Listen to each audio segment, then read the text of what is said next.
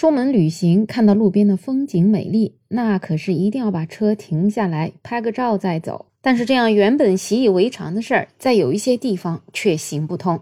有些地方到如今呢，还是此路是我开，此树是我栽。要想从此过，留下买路财。最近就有一个网友在网上发布视频，他说自己在西藏日喀则 G 三四九国道看风景拍照的时候，被一名疑似保安的工作人员给制止了。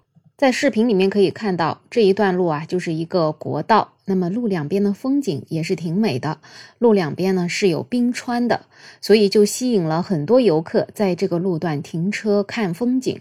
所以拍视频的这位网友也不例外，他也是下车在国道边看风景，顺便呢准备拍几张照片。这个其实也就是大家平时都会做的事儿，可是这一次。真的就是离大谱了。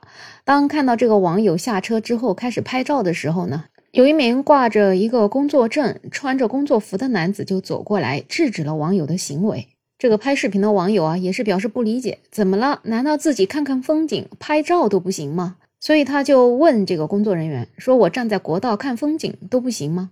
那个男子就说：“是啊，看风景用得着拿手机拍照吗？”网友听了之后啊，本来觉得只是不让拍照。可是男子之后的话更加令人震惊。他说：“风景是用来看的，那你看了就得买票。反正凡是来旅游的都得买票。而且这个男子还说呢，这里是国家路边景区，拍照和看都不行，都得买票。据说呢，这个景区就在离这个地方一两公里的地方。”所以呢，其实这位男子的用心就是，你要真想拍照看风景，那你就直接开车过去买景区的票不就得了？你为什么要在路边看呢？是不是听起来觉得还挺有道理的？毕竟要是大家都在路边看了，那这个景区的人拿什么收钱呢？这个视频发出来之后呢，也是受到了很多网友的关注啊。随着事情的发酵，当地有关部门呢也对这件事做出了回应。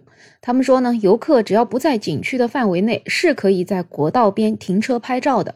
阻止游客拍照的人应该是这个卡若拉冰川景区的工作人员，这种行为是违规的。近期呢，他们确实接到了很多类似的投诉，江孜县旅游部门正在联合执法，采取蹲守的方式查处这种行为。听起来，当地的旅游部门俨然是知道这件事情的来龙去脉，也知道每天都会发生这样的事情。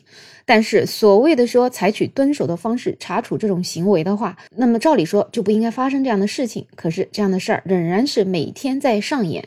所以呢，这种所谓的蹲守方式到底有没有用，或者说是不是只是他们用来回复游客投诉的这样一个说辞，这也就不言而喻了。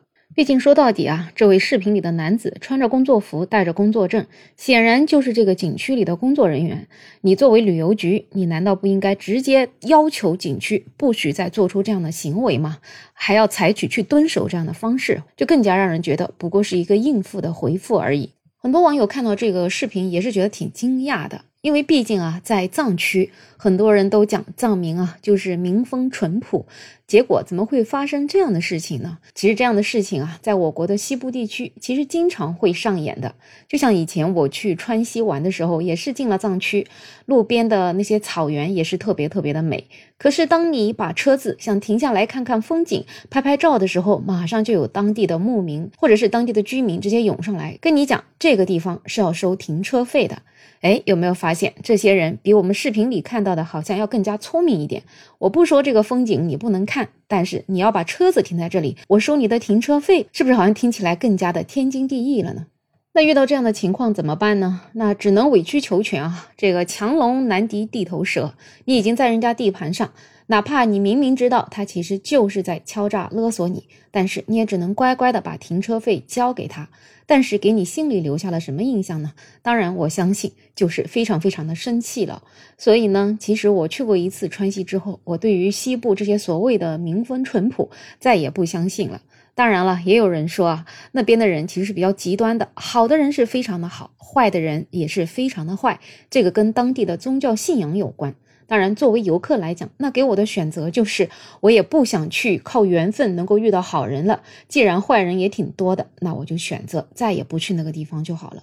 所以怎么说呢？经常有人讲啊，如果去西藏玩的话，可能真的是眼睛在天堂，身体在地狱。除了说当地有高原反应，或者是住宿的条件不那么好之外，当地的这种旅游的环境也是会对游客造成很大的影响。如果说当地的主管部门再不重视这些事情的话，我想最终为这些事情买单的还得是当地的旅游业。在旅行的路上，不知道你会发生什么样的故事，也可以在评论区留言，也欢迎订阅、点赞、收藏我的专辑。没有想法，我是梅乐，我们下期再见。